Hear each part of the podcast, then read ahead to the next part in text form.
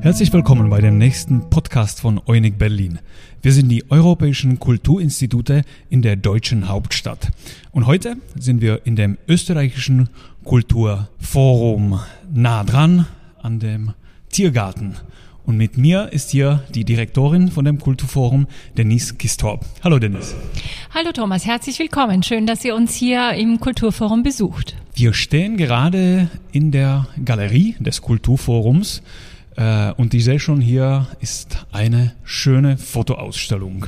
Sag uns bitte etwas mehr dazu. Es scheint nach äh, einem Projekt, was auch, ich sehe schon den schönen Sticker, was zu dem European Month of Photography gehört. Ja, genau. Wir waren sehr glücklich, nach diesen Monaten unsere Tore wieder öffnen zu können, sowohl für die KünstlerInnen, die sich an diesem Projekt beteiligt haben, als auch für die Besucher, die sich nach und nach eingestellt haben und einstellen. Ähm, wir haben drei KünstlerInnen gebeten, ähm, etwas zum Thema Architektur zu machen. Und zwar ganz konkret, sich mit der Architektur von Hans Hollein auseinanderzusetzen, der ja der Architekt des Botschaftsgebäudes überhaupt ist und auch zu diesem Architekturbegriff, den er gepflegt hat und der in den 90er Jahren dann auch weiterentwickelt wurde.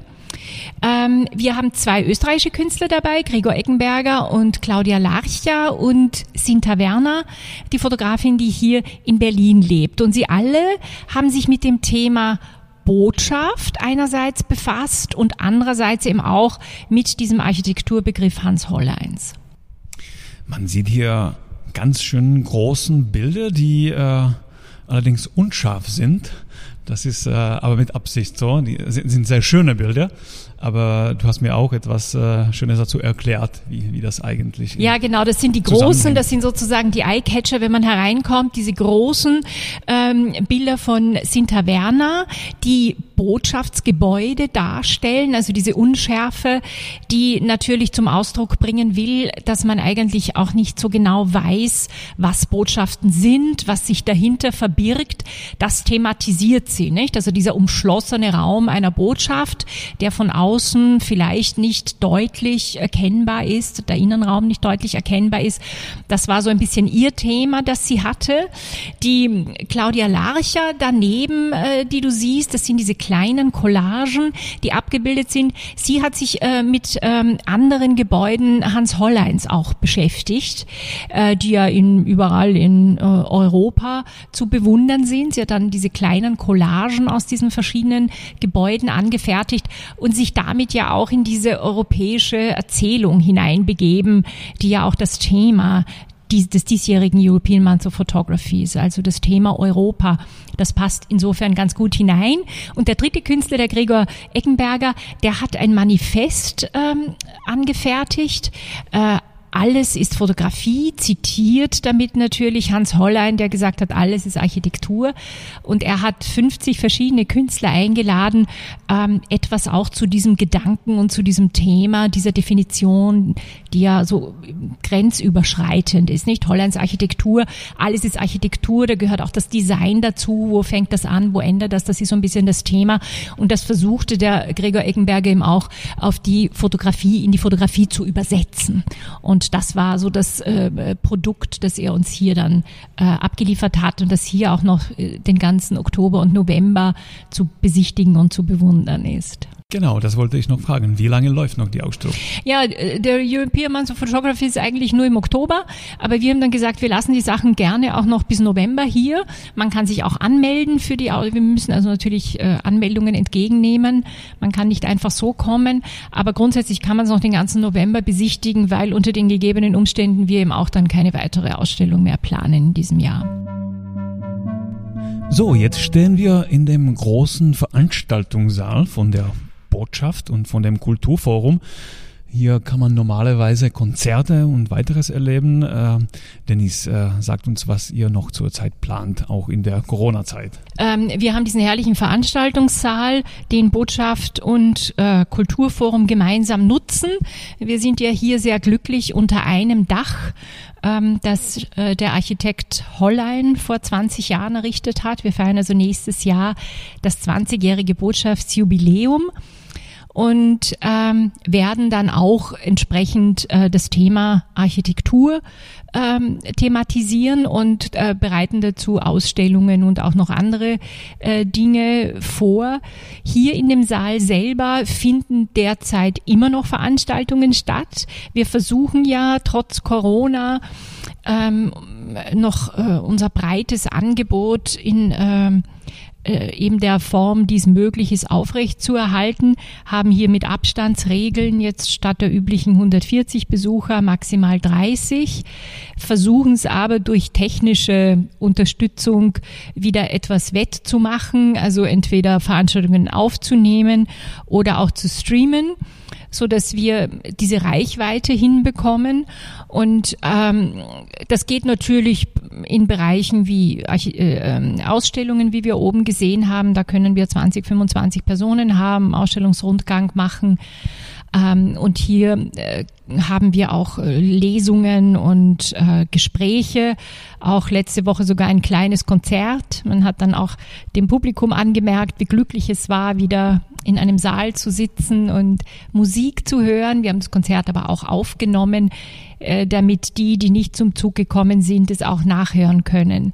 Und wir planen auch noch hier im November eine den Beginn einer Reihe Kultur und Wissenschaft im Gespräch zusammen mit dem Fraunhofer Institut. Also diese Themen interessieren uns eben auch und ich denke, Gespräche, Diskurse kann man eben auch unter Corona-Bedingungen noch einigermaßen hinbekommen, zur Not auch ohne Publikum, wenn man eben dann die Gespräche aufnehmen kann. Bei Musik ist es schon ein bisschen schwieriger. Da haben wir äh, mit der Bühne auch gar nicht äh, den Raum, um größere Gruppen hier auftreten zu lassen. Und du hast auch erwähnt, das Gebäude wird bald ein Jubiläum feiern äh, und äh, dazu wolltet ihr auch äh, das Programm etwas anpassen. Genau. Wir schauen, wenn wir nächstes Jahr, äh, wenn wir also in die Programmplanung nächstes Jahr ähm, schauen, versuchen wir natürlich die Erfahrungen, die wir auch gemacht haben, umzusetzen. Was geht, was geht leichter, was geht nicht so einfach hier im Haus. Also wir werden auf jeden Fall eine Ausstellung auch zur Architektur machen, dann auch ähm, eine Führung zum, zum Thema österreichische Architektur in Berlin, bestimmt auch Gespräche, Podien und so weiter. Wir werden auch einen Schwerpunkt auf Literatur geben und Poesie und ähm, weiter äh, das Thema Wissenschaft und Wissenschaftsdiplomatie in unsere Themen einführen. Und das sind Bereiche, die eigentlich einigermaßen Corona-fest sind, so dass man die dann eben mit technischer Unterstützung auch hoffentlich einigermaßen hinbekommen kann.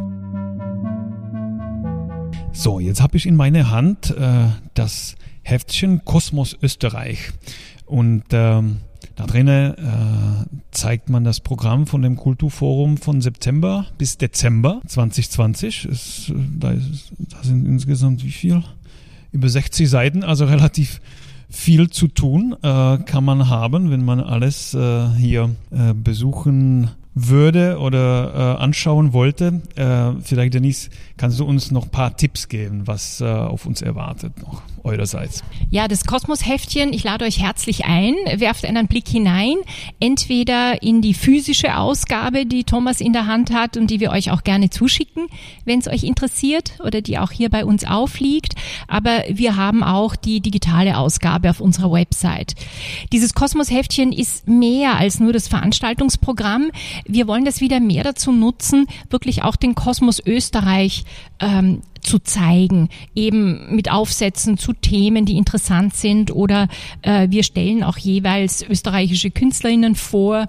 Es gibt also Begegnungen mit österreichischen Künstlerinnen und Wissenschaftlern, so haben wir das geplant. Auch Bücher. Dieses Heftchen ist besonders umfangreich, weil wir auch einen Rückblick auf den Corona-Frühling geben, äh, äh, darin geben. Wir haben damals äh, kein Heft mehr geplant, weil die meisten Veranstaltungen eben verschoben wurden. Einiges konnte aber dann doch online online stattfinden. Und das haben wir dann ähm, hier auch aufgelistet, damit man sieht, dass diese Online-Angebote dann doch sehr umfangreich waren, weil die Künstler auch selber sehr kreativ wurden und wir dann äh, dennoch auch einiges anbieten konnten. Jetzt im Herbst haben wir hier noch, ähm, was ich euch empfehlen kann, natürlich die Ausstellung anzuschauen in der Galerie nach Anmeldung. Dann haben wir zwei schöne Online-Konzerte. Eines jetzt in zwei Wochen zum Nationalfeiertag und dann später auch noch ein Barockensemble.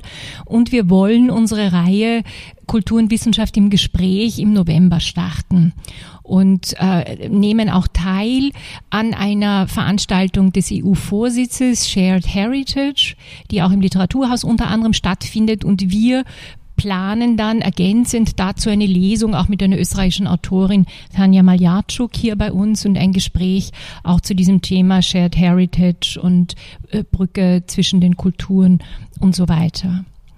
Äh, für nächstes Jahr äh, planen wir natürlich auch Veranstaltungen hier im kleinen Rahmen weiter, aber vor allem versuchen wir äh, die Beschäftigung mit Österreich anzuregen. Das heißt, dass wir unsere Partner kontaktieren, ähm, ob das jetzt im Literaturbereich ist oder Universitäten oder auch Museen und ähm, anregen, dass sie österreichische Projekte aufgreifen. Denn äh, wir gehen davon aus, dass die Bedingungen zumindest bis zum Frühjahr nicht viel besser werden. Das heißt, wir versuchen Auslandskultur auch ähm, über Veranstaltungen und Reisen von KünstlerInnen hinaus äh, zu organisieren.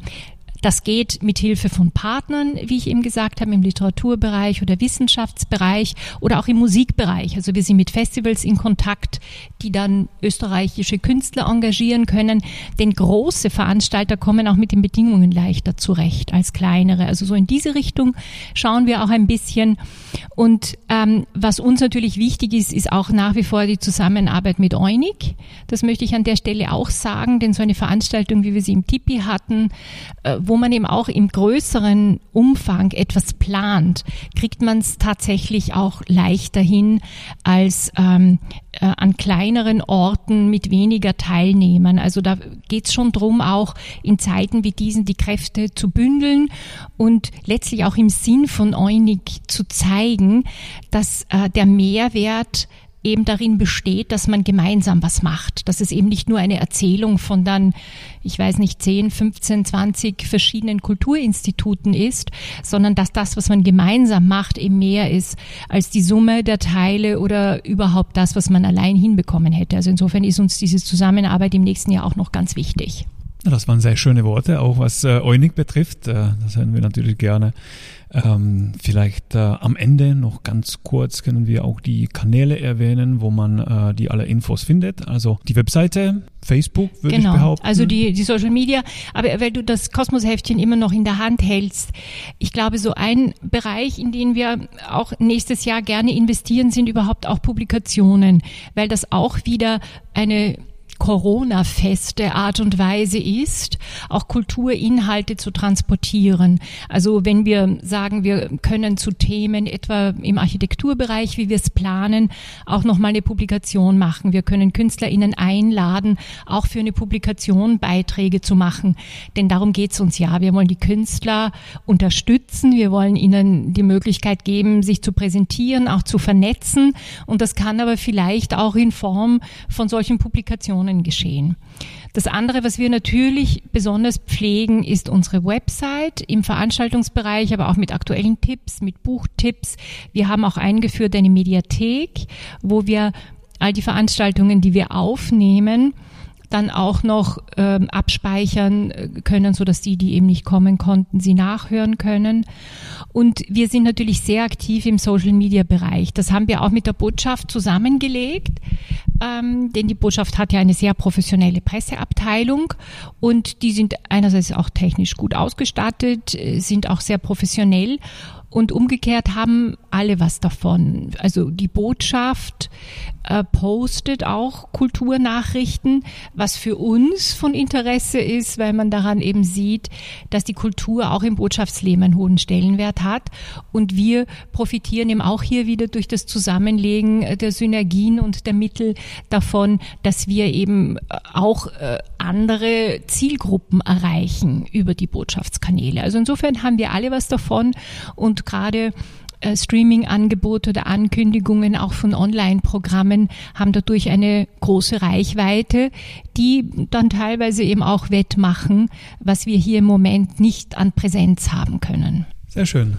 Dann vielen Dank nochmals für die Einladung. Ja, vielen Dank für deinen Besuch und dein Interesse. Danke und alles Gute. Dankeschön.